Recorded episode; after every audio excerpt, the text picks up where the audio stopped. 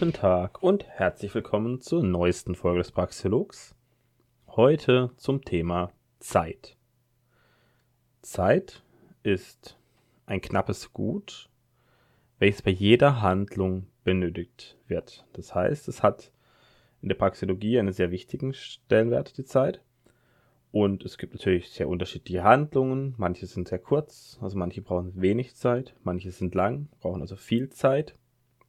Es gibt wiederkehrende Handlungen und regelmäßige Handlungen oder auch einmalige Handlungen.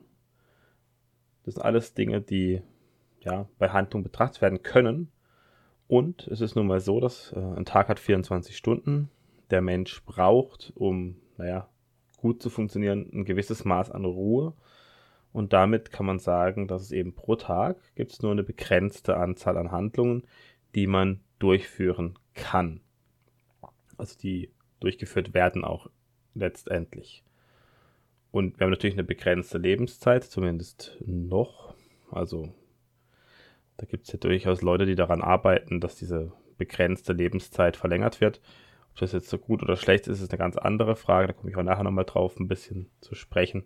Aber aktuell haben wir eine begrenzte Lebenszeit.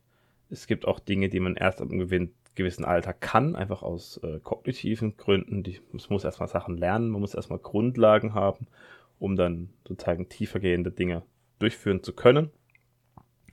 Und durch diese Begrenzung der Zeit haben wir eben immer eine Entscheidung äh, zwischen verschiedenen Handlungen. Also wenn man in einem Moment etwas Gewisses etwas macht, kann man nicht gleichzeitig noch was anderes je nachdem machen. Also die Entscheidung für eine Handlung A ist immer oder stets oder meistens eine Entscheidung gegen die Handlung B, zumindest die zeitgleiche Handlung. Man kann natürlich auch sagen, ich mache jetzt erst A, dann B, dann C.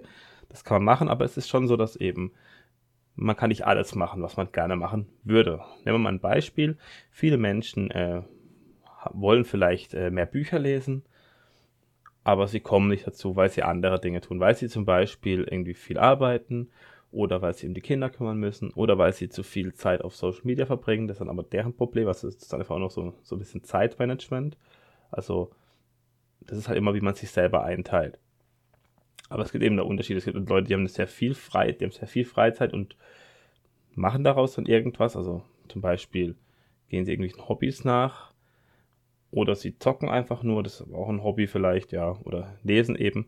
Es gibt eben sehr viele unterschiedliche Dinge, die man machen kann und die Zeit kann man unterschiedlich nutzen und das ist ähm, jetzt grundsätzlich erstmal wertfrei. Es gibt natürlich Sachen, also Tätigkeiten, die von vielen Menschen als sinnlos angesehen werden oder dämlich oder unnötig und andere, die vielleicht als sinnvoller, so gesellschaftlich gesehen bewertet werden. Aber das kann man erstmal gar nicht so groß genau sagen, was jetzt sinnvoll und was äh, sinnfrei ist. Das ähm, ergibt sich durch die Wertung und eben die ist subjektiv. Also jeder wertet Dinge anders. Und wenn jemand eben jetzt einen ganzen Tag zocken will, weil ihm das ein positives Gefühl gibt und er dann irgendwie meint, es ist es besser für ihn, dann soll er das tun. Wenn er allerdings dann irgendwie deswegen beruflich schlechter dasteht, ist es halt sein Problem. Das ist dann halt die Konsequenz daraus und das ist, das kann man jetzt subjektiv werten, wie man möchte, soll jeder anders sehen. So, Handlungen sind tendenziell seriell, nicht parallel. Das heißt, sie sind, finden hintereinander statt man führt eigentlich aktiv meistens nur eine Handlung aus. Natürlich, es gibt sozusagen Sachen, die man nebeneinander machen kann. Aber das ist meistens so, es gibt eine aktive Handlung, wo man wirklich auch aktiv ist, sich bewegt oder irgendwas macht. Und das andere ist vielleicht so reine Wahrnehmung. Also, dass man zum Beispiel ähm, Musik hört, Fernsehen schaut oder einen Podcast hört, während man etwas anderes macht. Das ist aber die Wahrnehmung passiver Reize. Und gerade sowas wie Musik oder auch Fernsehen, wenn man sich jetzt nicht groß konzentrieren möchte, das ist keine wirkliche Handlung. Also diese, diese reine Wahrnehmung von Musik zum Beispiel, sondern nur, wenn man sich aktiv drauf konzentriert. Also wenn man aktiv zielgerichtet Informationen aufnimmt, das ist durchaus eine Handlung, da muss man schon kognitiv bei der Sache sein. Aber wenn man das macht, kann man meistens auch nichts anderes so gut nebenher machen. Oder wenn, dann nur Sachen, die wirklich komplett automatisiert ablaufen. Ein gutes Beispiel ist ähm, vielleicht Auto fahren und gleichzeitig einen anspruchsvollen Vortrag anhören. Oder einen Podcast, wo es aber um was, äh, um was geht, wo sozusagen ähm, wichtiger ist. Man kann sich ja durchaus darauf konzentrieren, aber sobald im Straßenverkehr irgendwas passiert, was die volle Aufmerksamkeit braucht, wird man dieses Segment, das dann zeitgleich abläuft, nicht mitbekommen. Dann fehlt halt mal eine Minute aus dem Vortrag zum Beispiel, weil man irgendwie jetzt gerade einem wurde die Vorfahrt genommen oder irgendwas, wo man halt schnell reagieren musste. Und sobald das passiert, ist der Fokus eben rein auf dem Verkehr und nicht mehr auf diesem Vortrag. Wenn man allerdings jetzt nur äh, Landstraße, Autobahn fährt, ganz stumpf, einen Weg, den man äh, ganz oft schon gefahren ist, wo man gar nicht drüber nachdenkt, wo man überhaupt gerade rumfährt, also wo man einfach die, die, die Strecke komplett äh, auswendig kennt und es immer wieder fährt, dann kann man durchaus sich auch auf was Komplexeres konzentrieren. Aber das ist dann eben was, was dann sehr automatisiert abläuft. Also automatisierte Handlungen kann man schon parallel was machen, aber so richtig gezielte Handlungen, wo man drüber nachdenken muss, äh, kann man nichts anhören. Also zum Beispiel, man kann jetzt nicht irgendwie einen Text schreiben und nebenher also was anhören. Musik vielleicht noch, aber auch selbst das kann schon sehr ablenkend sein. Also Musik geht vielleicht noch, aber jetzt, man kann es nicht im Podcast anhören und nebenher dann viel, also groß schreiben kann man schon machen natürlich, aber da wird man eins von beiden verpassen. Entweder man schreibt gerade nicht oder wenn man schreibt, wird man den Podcast nicht zuhören. Das geht eben einfach nicht. Das ist dann, die Konzentration ist dann zu wenig. Und deswegen, die Zeit ist eben knapp und man kann nur eine Sache machen. Und dieses Multitasking, das eben gerne angesprochen wird, das geht nur bei bestimmten Handlungen. Also bei vielen Sachen geht es eben nicht. Ist die Frage, wo ist der Hauptfokus? Bei Handlungen ergibt sich ganz oft eine Wartezeit. Und die Wartezeit ist die Zeitspanne, zwischen einer angestrebten Bedürfnisbefriedigung und der tatsächlichen Bedürfnisbefriedigung. Das ist Zeit, in der man meistens, also nicht zwingend was machen kann. Man kann vielleicht das teilweise schon überbrücken, aber kommen wir nachher dazu. Also ein Beispiel für so eine typische Wartezeit ist in einem Restaurant. Man bestellt das Essen, weil das Essen hätte man gerne gleich. Man hat Hunger, man bestellt Essen und jetzt wartet man auf das Essen. Man kann diese Wartezeit natürlich verkürzen, indem man zum Beispiel beim Restaurant anruft und sagt, ich bin dann dann dort, ich will gern das und das Gericht. Das kann man machen, das, das, da, ja, das funktioniert auch meistens gut. Da arbeiten die Restaurants meist äh, gut mit und also das äh, kann man dann eben die Wartezeit verkürzen. Aber wenn man jetzt da mal in ein Restaurant geht und sich dann dort was aussucht, dann hat man eben diese Wartezeit. Die kann man natürlich irgendwie mit, mit Reden, mit, anderen, mit anderen Leuten dort ist, äh, überbrücken oder man kann, wenn man alleine ist, kann man irgendwie, keine Ahnung, äh, Social Media durchscrollen und sowas und diese Wartezeit damit überbrücken. Aber es ist trotzdem eben Zeit, wo man eben darauf wartet, dass das Bedürfnis, in dem Fall der Hunger, befriedigt wird. Und man möchte natürlich, dass diese Zeit, diese Wartezeit, so kurz wie möglich ist. Weil je länger sie ist, desto unzufriedener wird man. Also man möchte es nicht eine Stunde aufs Essen warten, zum Beispiel, oder zwei Stunden. Die Wartezeit ist sozusagen ein Ungut, das vermieden werden sollte. Oder das, die meisten wollen keine Wartezeit. Außer sie haben sie für was eingeplant, was sie noch machen wollen, bevor das Essen da ist dann ist sie aber schon, das ist dann wieder eine andere Geschichte. Das heißt, dann ist sie schon mit eingeplant und äh, dann geht es darum, dass die jetzt gezielt genutzt werden soll. Neben der Wartezeit gibt es noch die Zwischenzeit. Die Zwischenzeit ist die Zeitspanne zwischen dem Wählen eines Ziels und der angestrebten Bedürfnisbefriedigung, also der eigentlichen Handlung. Das wäre jetzt zum Beispiel in unserem Restaurantbeispiel das Beispiel, wenn wir jetzt morgen Abend ins Restaurant gehen wollen dann haben wir, die Zwischenzeit ist dann von jetzt bis morgen Abend. Die Zeit ist die Zwischenzeit. Und diese Zwischenzeit hat nichts mit der Wartezeit zu tun, weil diese Zeit ist natürlich für ganz andere Dinge, äh, steht zur Verfügung für andere Dinge. Man kann alles Mögliche in dieser Zeit machen. Und äh, man will ja auch erst eben an einem, zum Beispiel, man, es ist Donnerstag, man will Freitagabends ins Restaurant. Dann hat man eben noch andere Dinge dazwischen vor. Das ist eben die Zwischenzeit ist nicht das gleiche wie die Wartezeit. Und die Zwischenzeit ist, ähm, ist nicht zwingend ungut. Es ist höchstens eine Frage der Geduld, aber es ist nicht irgendwie, es kommt eben drauf an, also wenn man zum Beispiel auf ein Festival geht und das Festival ist nächsten Sommer und ähm, da hat man eben noch einige Monate zu warten, ein halbes Jahr oder so, dann ist das halt normal. Das ist halt die Zwischenzeit. Natürlich kann man das kaum erwarten, vielleicht dahin zu gehen, aber es ist eben nichts, was man irgendwie beschleunigen könnte oder so, weil es halt zu einem gewissen Zeitpunkt im Jahr stattfindet. Also, das ist eben diese Zeit zwischen der Gegenwart und dem, was man vielleicht sich vornimmt oder einen Urlaub oder so. Es gibt sehr viele Beispiele. Und hier bei diesen beiden Begriffen eigentlich schon, allgemein bei der Zeit ist vor allem ein Begriff äh, bei den Austrians sehr häufig äh, anzutreffen, das ist die Zeitpräferenz. Die Zeitpräferenz ist eine individuelle Größe, ähm, die besagt, wie wichtig einem es ist, etwas so schnell wie möglich zu bekommen. Je höher die Zeitpräferenz, desto wichtiger ist einem die Gegenwart, desto schneller möchte man Dinge haben. Kinder zum Beispiel haben eine sehr hohe Zeitpräferenz. Die kleine Babys schreien, wenn sie Hunger haben und sie wollen sofort essen. Sie schreien so lange, bis sie das Essen bekommen. Das heißt, denen ist die Gegenwart sehr wichtig, die leben allein in der Gegenwart.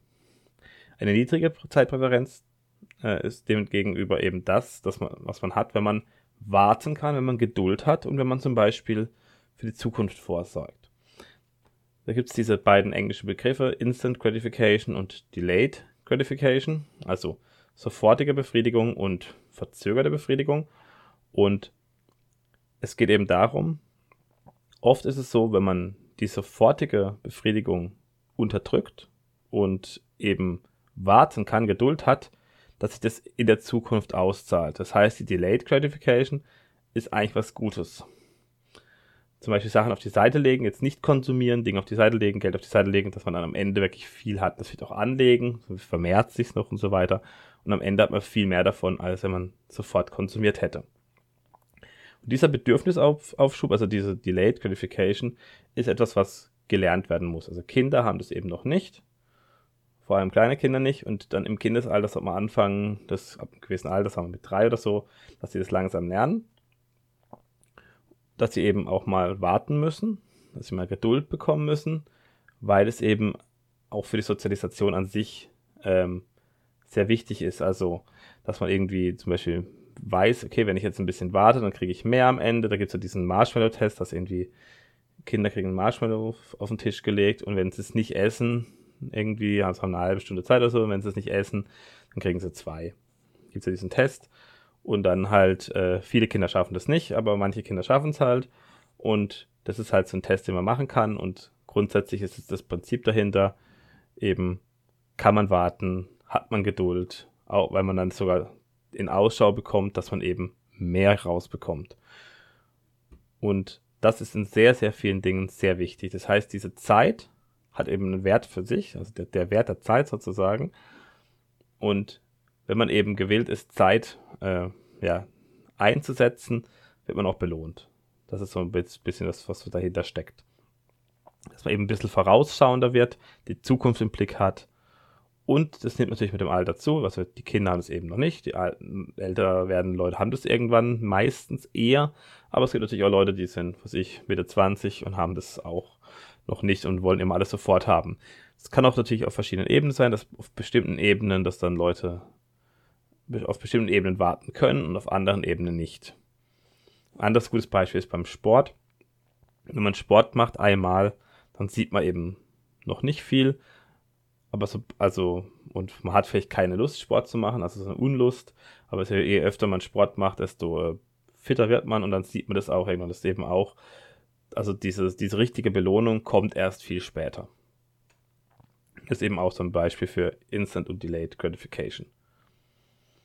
So, und grundsätzlich ist eben diese Zeitpräferenz und auch die Zeit ist eine, die Grundlage aller geplanten Handlungen, die eine größere Zeitspanne abdecken.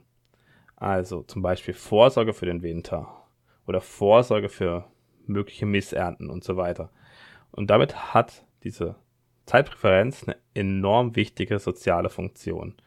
Also, und es ist auch so, dass Gesellschaften, in denen mehr Individuen leben, mit einer geringen Zeitpräferenz wohlhabender sind. Sie sind eben sparsamer, der Wohlstand wird tendenziell eben eher aufgebaut, Leute, die dann sozusagen mal Verzicht üben können. Das ist auch wichtig, dass eben diese Möglichkeit zum Verzicht da ist und nicht alles sofort verkonsumieren dass auch natürlich äh, Eigentum geachtet wird. Das ist noch eine andere Geschichte. Darum soll es heute jetzt gar nicht gehen. Aber das ist, kommt natürlich auch wichtig hinzu. Und es ist eben so, dass, und es wird angenommen, dass deswegen die Gesellschaften, die äh, in Klimaten entstanden sind, die ein bisschen härter waren, also härteres Klima. Das heißt, entweder es gab extreme Trockenperioden oder es gab eben was wie Winter, also Kälteperioden, die man überstehen musste und Gesellschaften in solchen Klimaten waren wohl insgesamt erfolgreicher und wohlhabender über die, im, im Laufe der Geschichte, weil da eben diese Planung ganz wichtig war. Diese Planung äh, war halt ein wichtige, eine wichtige Funktion und ohne diese Planung konnte man eben dann diese ja, trockene oder kalte Jahreszeiten nicht überstehen, während man eben in den Tropen, ist direkt in Äquatornähe, eigentlich jeden Tag das gleiche Klima hat und da nicht so viel drüber nachdenken muss. Man kann sozusagen, äh, es gibt halt keine äh, feste Wachstumsperiode, die dann sozusagen durch den Winter getrennt ist, sondern es gibt halt, man kann halt mehr oder weniger das ganze Jahr über Sachen pflanzen und dann eben nach ein paar Monaten ernten in, in den Tropen. Und es geht natürlich in Mitteleuropa zum Beispiel nicht. Da haben wir normalerweise nur eine Wachstumsperiode, also Frühling, Sommer und Herbstanfang. Jedenfalls kann man sagen, dass Bedürfnisaufschub und Geduld eine wichtige soziale Funktion haben und dass Gesellschaften, die Individuen aufweisen, die das stärker ausgeprägt haben, eben wohlhabender waren und denen ging es besser. Ein weiterer praxeologischer Begriff ist der Urzins. Und der Urzins ist stets positiv. Das ist ein Axiom. Das bedeutet, dass man grundsätzlich ein Gut lieber früher haben möchte als später bei sonst gleichen Bedingungen. Also wenn ich jetzt sozusagen jetzt 100 Euro haben darf oder in 10 Jahren 100 Euro, ähm, würden die meisten Leute sagen, ich will es lieber jetzt, weil ähm, es ist ja nicht sicher, dass man es in 10 Jahren überhaupt noch bekommt, diese, 10, äh, diese 100 Euro. Oder da kann eben dazwischen auch einiges passieren. Zum Beispiel könnte der Euro den Bach runtergehen und als Währung gar nichts mehr wert sein, weil dann irgendwie, vielleicht die bestehenden können noch umgetauscht werden oder so, aber auch nur zu einem gewissen Kurs und so weiter. Oder bei der aktuellen, aktuellen Inflation ist das sowieso so, dass der aktuelle, also 100 Euro heute sind eh mehr wert als 100 Euro in einem halben Jahr oder so. Also das, da gibt es einige Faktoren, die sogar noch dann reinspielen. Und das sind natürlich Ceteris Paribus Bedingungen, das heißt bei sonst, äh, wenn sich sonst nichts ändert. Und natürlich kann man sagen, gut, dann haben wir eben jetzt das Angebot, entweder du willst jetzt 100 Euro oder in einem Jahr 105 Euro. Das wären dann 5 Euro Zinsen und das wäre vielleicht ein Grund, okay, dann nehme ich vielleicht doch die äh, dann warte ich doch ein Jahr. Dann bin ich bereit dazu zu warten. Ja, das wäre eben der Zins. Der Zins ist also der Preis der Wartezeit oder der Zeit an sich. Also der Zeit, die man aufzubringen gewillt ist. Und das ist natürlich sehr unterschiedlich. Also nicht jeder ist bereit zu warten. Manche brauchen auch Geld gleich. Und der Zins auf einem freien Markt ist eigentlich überhaupt nicht problematisch, weil auf einem freien Markt haben wir sozusagen ähm, eine Sparrate und eine Kreditrate. Und die Sparrate besagt eben, wie viel Geld wird gespart, also wie viel Geld wird gehalten. Und da kann man nochmal unterscheiden zwischen der Sparrate des Geldes, das auf der Bank liegt, und der Sparrate insgesamt. Das kann halt auch Geld unter dem Kopfkissen gehalten werden. Allerdings bringt es eben nicht viel unter dem Kopfkissen. Und grundsätzlich war es ja so, dass Banken den Sinn hatten, dass man eben das Geld dorthin gebracht hat, dass einem Zinsen versprochen wurden. Das heißt, man hat das Geld dort eingelagert. Man konnte das auch nicht immer holen, wenn man wollte, sondern man konnte es dann eben nur, ähm, ja, von einem Jahr oder anderthalb Jahr oder so abheben, als Beispiel. Ich habe es gab dann verschiedene, ja, kam auf den Vertrag mehr oder weniger an. Und dieses Geld konnte von der Bank weiterverliehen werden. Und wenn man jetzt eine Bank hat mit komplett 100% Deckung, in einem Geldsystem, wo nicht Geld aus dem äh, Nichts geschöpft wird, haben wir folgenden Fall. Dann haben wir eben eine reale Sparrate, das ist das gesamte Geld, was auf dieser Bank liegt, und dann eben eine Kreditrate, das heißt, es ist das nachgefragte Geld, wie viele Menschen brauchen jetzt sofort Geld, also einen Kredit, weil sie jetzt sofort was bezahlen müssen, zum Beispiel ein Haus finanzieren oder sowas. Und dann haben wir eben eine Rate von Leuten, die bereit sind, auf ihr Geld zu verzichten. Also eine Menge an Menschen und eine Menge an Geld. Sozusagen, das darf, kann gerade verzichtet werden. Und eine Menge von Menschen, die jetzt gerade Geld nachfragen. Und aus diesem Angebot und der Nachfrage sozusagen, also das heißt, die Nachfrage ist der Kredit und das Angebot ist das Geld, was auf der Bank liegt, ergibt sich ein Preis. Und zwar der natürliche Zins.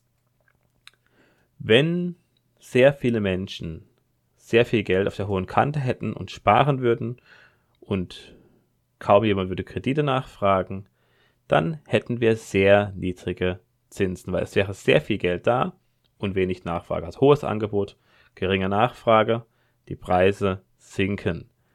Das Gegenteil wäre der Fall, wenn wir sehr wenig Angebot hätten, also wenig Sparrate und eine hohe Nachfrage, dann würden die Zinsen steigen und dann würden auch mehr Menschen gewillt sein, auf, ja, auf ihr Geld äh, zu verzichten eine Zeit lang und es auf die Bank zu bringen, weil sie ja höhere Zinsen bekommen würden.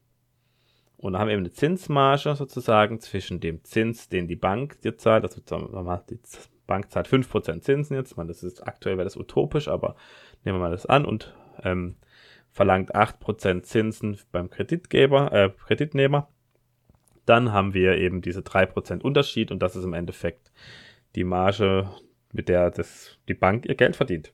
Das ist diese Zinsmarge. Das ist eben der Unterschied, mit dem die Bank eigentlich ihr Geld verdient. Heute gibt es eben noch ganz andere Geschäfte, werden Dinge verkauft und so weiter. Das ist nochmal eine andere Geschichte. Aber das ist eigentlich das Ursprüngliche, für was Banken da waren. Und damit haben sie auch eine sehr wichtige Funktion. Jetzt haben wir allerdings aktuell den Fall, dass wir eine Zinsmanipulation haben. Die Zinsen werden künstlich niedrig gehalten, auch wenn sie aktuell gerade angehoben werden. Aber wir hatten ja schon Negativzinsen, was völlig absurd ist. Ähm, und diese Zinssenkung suggeriert eine hohe Sparrate, auch wenn diese hohe Sparrate vielleicht gar nicht gegeben ist. Vielleicht äh, sparen die Menschen gar nicht so sehr. Tun sie auch nicht. Zum Teil tun sie es, aber eben im Deutschen haben sehr viel Geld auf dem Sparbuch. Das ist auch nochmal eine ganz andere Geschichte, weil mit Negativzinsen schmilzt es nur dahin. Das ist einfach völliger Blödsinn. Und das Problem ist eben nicht der Zins, weil der Zins wird ja gerne so angekreidet und auch der Zinseszins, sondern eben diese Kredite aus dem Nichts, das Fiat-Geld. Das heißt, die Banken äh, haben erstmal Geld, also die, die, Zentralbanken erzeugen Geld komplett aus dem Nichts, haben dann irgendwelche ähm, ja, Staatsanleihen als Gegengewicht, die sind aber nichts wert. Also das heißt, äh, das ist halt doch aus dem Nichts erzeugt, auch wenn das gerne negiert wird. Und es gibt eben diesen Geldverleih ohne entsprechende Rücklagen. Das heißt, wir haben einmal das Fiat-Geld und selbst das ist nicht mal komplett unterlegt. Man kann sich eh schon drüber streiten, ob Fiat-Geld überhaupt was wert ist. Das ist eine andere Geschichte. Das ist im Endeffekt ja Wert durch Dekret, durch eben Bestimmung, dass es was wert ist, durch den Staat. Aber selbst wenn wir jetzt ein goldgedecktes System hätten, also eine Goldwährung, könnte es eben sein, dass die Banken mehr verleihen, als sie eigentlich wirklich haben. Haben sie auch immer gemacht. Nur ist halt die Frage, wenn das rauskommt, kann es halt ein Nachteil für die Bank sein. Auf jeden Fall eben dieser Geldverleih ohne entsprechende Rücklagen ist ein Problem. Der erzeugt eben, ja, Ungleichgewichte auf den Märkten. Dann das Fiat-Geld erzeugt extreme Ungleichgewichte und ist auch Ursache etlicher Probleme weltweit. Wir haben eine hohe Umverteilung, wir haben eine sich äh, ja, öffnende Schere zwischen Arm und Reich, wir haben Machtkonzentration bei denen, die im Endeffekt ja, an der Quelle sitzen. Genau, also ich will jetzt aber jetzt gar nicht so groß auf diesen Zins an sich eingehen, auf Fiat-Geld, da werde ich mal schon eine eigene Folge dazu machen, weil das ist jetzt, ähm, das wird jetzt einen Rahmen sprengen, da könnte ich die Folge doppelt so lang machen und erstmal nur so ein halbe Stunde Segment zu diesem Thema äh, hier reinbauen, das will ich aber gar nicht. So, zurück zur Zeit an sich. Die Zeithorizonte, die man betrachten kann, sind eben sehr unterschiedlich. Wir haben eben eine gewisse Lebenszeit, man kann jetzt sozusagen in Tagen denken, Wochen, Monaten, Jahren, äh, Generationen und so weiter. Es gibt eben Menschen, die einfach nur in den Tag hineinleben, die sich gar nicht groß um die Zukunft scheren. Und es gibt auch äh, Menschen, die transgenerational denken, also in, über viele Generationen hinweg, die jetzt sozusagen Vermögen aufbauen oder Vermögen haben schon von der Vergangenheit und es weiter steigern wollen und wollen auch, dass die Enkel und Urenkel, dass denen auch eben noch gut geht. Das sind eben ganz andere Zeithorizonte und es ist auch sehr individuell, wie man darüber nachdenkt. Und natürlich, wenn man jetzt eben bestimmte Startbedingungen hat, also wenn man zum Beispiel schon viel Geld hat, ist es natürlich leichter, ähm, vielleicht äh, gut zu investieren, aber man kann sie eben auch ver, äh, verinvestieren sozusagen, weil es ist eben so, dass auch sehr viele wohlhabende Familien, die es in der Vergangenheit gab, heute nicht mehr so wohlhabend sind. Also es ist nicht so, dass das Vermögen immer gehalten wird. Teilweise, es gibt durchaus Familien, wo schon mehrere hundert Jahre sehr reich sind, aber es ist eben nicht bei allen so. Das heißt, es kommt auch darauf an, wie man die Nachkommen erzieht und dass man ihnen eben klar macht, wie wichtig es ist. Und ähm, wir haben eben hier eine hohe Relevanz beim Vermögensaufbau. Also erstmal dieser Verzicht, dass man eben zum Beispiel jetzt nicht irgendwie nur äh, im Luxus lebt, wenn man eben jetzt zum Beispiel Geld hat und das alles raushaut und verpulvert. Und bei der Organisation von Gesellschaften, habe ich so vorhin schon gesagt, ist es eben auch sehr wichtig, in großen Zeithorizonten zu denken. Also, das ist eben auch das Problem an unserem aktuellen politischen System. die denken, also die Politiker denken in Legislaturperioden hauptsächlich, vielleicht auch noch in zwei Legislaturperioden, aber wesentlich länger denken sie nicht. Und ähm, sozusagen, wenn sie abgewählt werden, ist es halt egal, weil sie wollen halt sozusagen jetzt so viel wie möglich rausziehen aus, aus dem System für sich. Und das äh, begünstigt natürlich äh, auch Formen von Korruption, äh, Unterschlagung von Geld, irgendwelchen, äh, mit irgendwelchen Cronies Geschäfte machen und so weiter, was eben eher kurz, ein kurzer Zeithorizont ist. Das ist ja das im Endeffekt das Argument, das Hoppe bringt, warum die Monarchie besser ist als die Demokratie. Das Thema will ich jetzt gar nicht anfangen. Das ist jetzt, ähm, das ist auch eben, das ist sehr, äh, kann man auch sehr kritisch sehen, aber ähm, damals mal so, die Demokratie, wie wir sie heute haben, ist definitiv kein besonders gutes System. Dafür ist sie zu anfällig und kann eben zu stark unterwandert werden. Das ist ein Problem, das auf jeden Fall da ist. Ob es die Monarchie besser ist, ist eine ganz andere Frage. Gut, was jedenfalls wichtig ist, ist, dass Kapitalakkumulation, also Wohlstandsaufbau auch damit automatisch verbunden, ist eigentlich fast immer eine langfristige Angelegenheit. Es gibt kaum eine Möglichkeit, äh, wirklich reales Kapital, reale Güter äh, ja, anzuhäufen in kurzer Zeit. Also zumindest nicht ähm, auf friedlichem Weg. Also natürlich kann man Sachen stehlen, rauben. Das ist aber eben nichts, was äh, jetzt auf dem freien Markt eigentlich ablaufen sollte. Zumindest nicht, äh, sollte es nicht gut geheißen werden. Und diese Langfristigkeit geht eben nur, wenn man auf Konsum verzichtet, weil der Konsum kann eben sehr schnell geschehen. Also man kann, es kann sehr lange dauern, ähm, eine Million anzuhäufen. Man kann aber, wenn man dann eben diese Million hat und dann damit äh, sehr leichtfertig umgeht, kann man diese Million sehr schnell wieder verlieren, indem man, keine Ahnung, eine Yacht kauft und noch, noch irgendwas, dann ist es schon wieder weg. Also das kann dann eben sehr schnell wieder verschwinden. Wenn man aber sagt, ich brauche gar keine Yacht, dann kann man die Million vielleicht behalten. Und das ist wichtig ist, dass eben heute so ein bisschen das Denken, ja, mehr oder weniger da ist, dass alles sehr schnell geschehen sollte. Alles muss so schnell wie möglich äh, gemacht sein und fertiggestellt werden und so weiter. Also Projekte sollen so schnell wie möglich durchgeführt werden. Alles soll so schnell wie möglich fertig sein. Alles wollen wir lieber früher als später haben. Das ist eben die Zeitpräferenz, die ist eben auch allgemein am Steigen, die Zeitpräferenz. Die Leute werden ungeduldiger. Also so Wartezeit und Geduld lassen nach. Das liegt auch am Fiat-Geld an der Inflation, dass man eben merkt, beim Wertverlust, das müssen wir lieber jetzt konsumieren als später. Das ist auch so der Grund für den Konsumismus. Also der Konsumismus ist keine Folge des Kapitalismus, sondern eine Folge des Keynesianismus und des Fiat-Gelds. Ich glaube, da muss ich mal eine eigene Folge dazu machen, weil ich habe das schon ein paar Mal angesprochen, so in ein paar Nebensätzen. Und früher hatten wir eben so Geschichten wie zum Beispiel den Dombau in Köln. Der, der Dom wurde über mehrere Jahrhunderte hinweg äh, gebaut.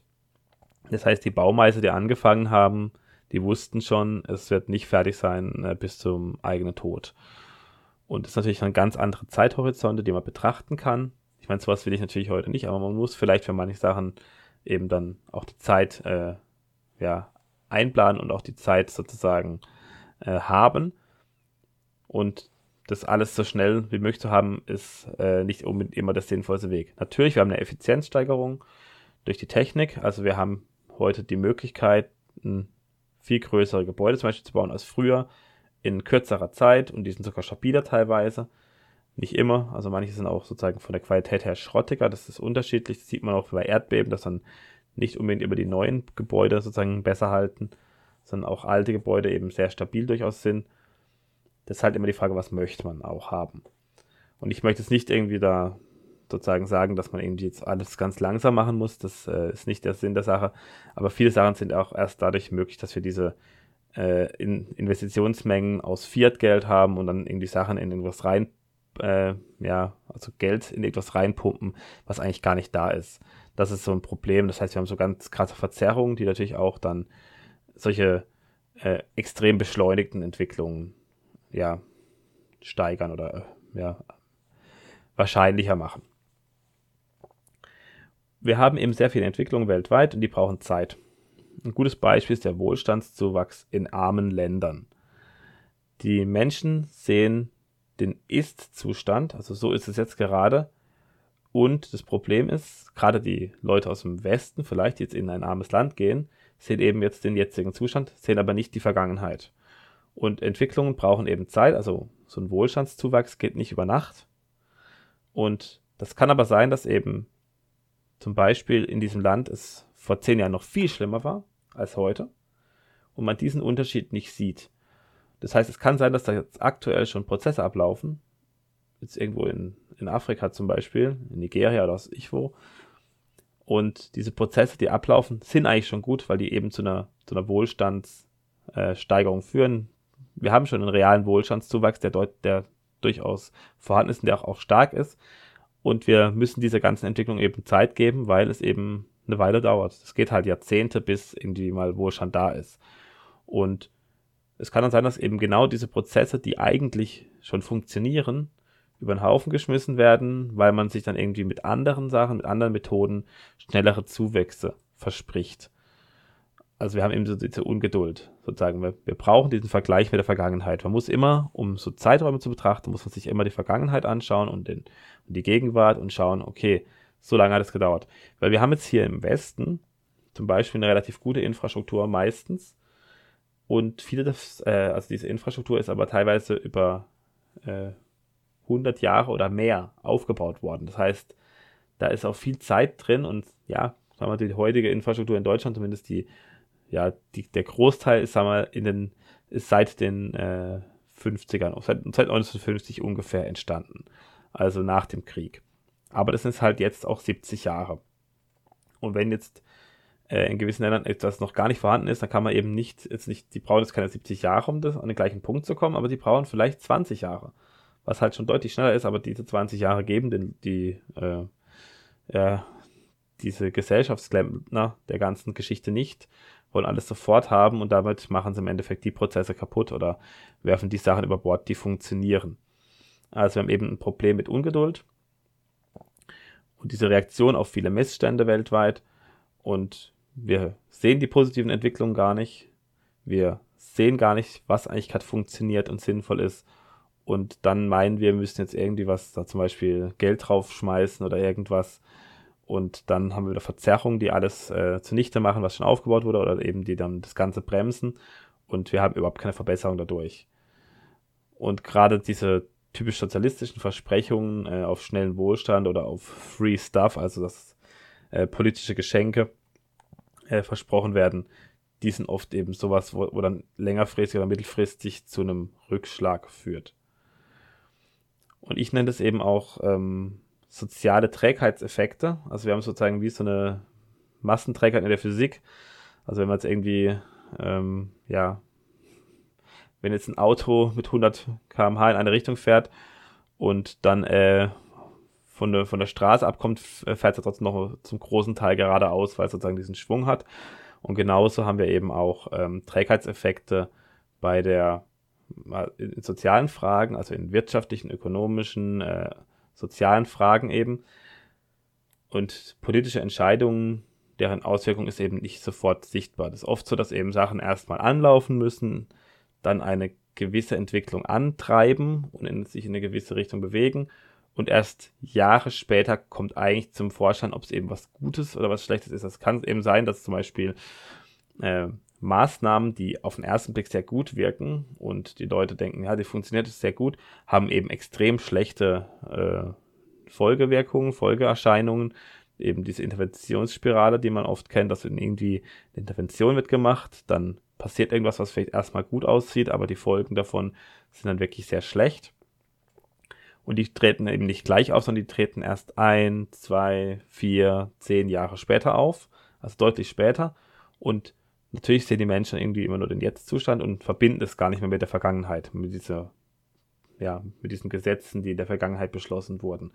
Und genauso ist auch so bei, bei, bei Sachen, die langfristig positiv sind, die sind oft kurzfristig erstmal schmerzhaft. Also, wenn große Ungleichgewichte in der Wirtschaft existieren und man irgendeine, ja, ja, Politik durchführt, die sozusagen freiheitlicher ist, dann kann es oft sein, dass eben erstmal ähm, zu einer Marktbereinigung kommt. Das heißt, Leute verlieren ihren Job, äh, irgendwo fehlt Geld, ähm, bestimmte Gruppen verlieren dabei und bestimmte Gruppen äh, gewinnen dadurch. Und es kann eben sein, dass die Leiden eben vorher durch den Staat gepusht wurden und dann auf einmal verlieren.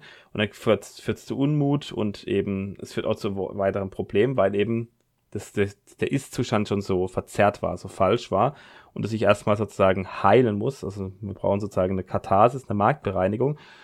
Und die kann eben erstmal schmerzhaft sein, aber wenn man die da trotzdem durchzieht und dran bleibt, dann ist es halt insgesamt am Ende haben wir dann mehr positive Effekte, hat dann eben einen stärkeren Wohlstandszuwachs, der auch allen zugutekommt. Und so, das ist eben das Problem. Wir haben sozusagen diese schnellen Entscheidungen, die kurzfristig gut sind und langfristig sehr schlecht. Und wir haben die Sachen, die kurzfristig schlecht sind, aber langfristig sehr gut. Und gerade da die Menschen eben eigentlich jetzt vor allem in der Gegenwart äh, leben, ist es eben, ist es schwierig, denen eben diese langfristigen Sachen äh, schmackhaft zu machen. Also, dass sie äh, sozusagen auch wenn die, auch wenn die Politik sozusagen jetzt erstmal kurzzeitig schmerzhaft ist, trotzdem das Ganze durchstehen und eben mitmachen und dann äh, in Zukunft aber davon mehr haben. Das ist eben schwierig, das den Menschen auch klar zu machen und das eben, ja, zu verdeutlichen. Also das ist das Problem, dass eben gerade diese viele ja, politische Entscheidungen haben eben unerwünschte oder unerwartete Folgen, also unerwartet in Anführungsstrichen, weil oft kann man sich zumindest praxiologisch auch herleiten, dass es so kommen wird, äh, eben, die haben diese Folgen und die kommen eben, treten nicht sofort auf, sondern halt Monate später, Jahre später, sogar teilweise erst nach einem Jahrzehnt oder so. Also ja, so lange ist es meistens nicht, aber sagen wir ein paar Jahre dauert es meistens, bis diese, die, bis die richtigen Auswirkungen sichtbar werden. Und dadurch ist diese Verknüpfung zwischen der eigentlichen Handlung, also die Handlung ist die, ist, ja, das Gesetz wird gemacht, wird, wird, verabschiedet, Subventionen werden gegeben, ausgesprochen, Verbote werden äh, oder Preiskontrollen werden durchgeführt.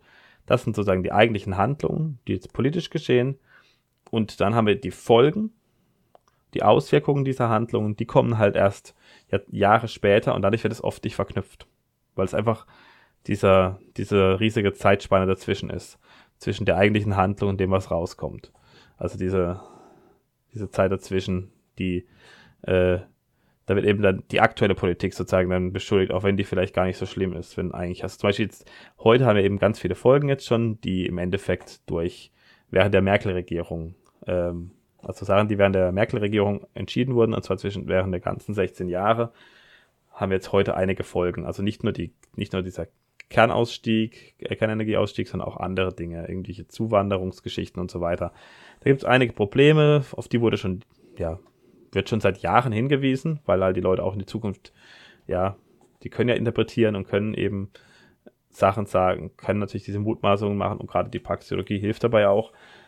Und das wurde auch gesagt und viele der Sachen, die jetzt eben heute eintreffen, äh, wurden halt schon vor, ja, vor fünf Jahren gesagt, vor teilweise schon vor zehn Jahren vorhergesagt. Und jetzt tritt es ein und alle wundern sich und machen so, als ob niemand es hätte kommen sehen. Das ist natürlich eh das Lächerlichste. Es ist eben so, dass viele Gesetze früher gemacht werden und dann auf einmal drei Jahre später zu Armut und Mangel führen.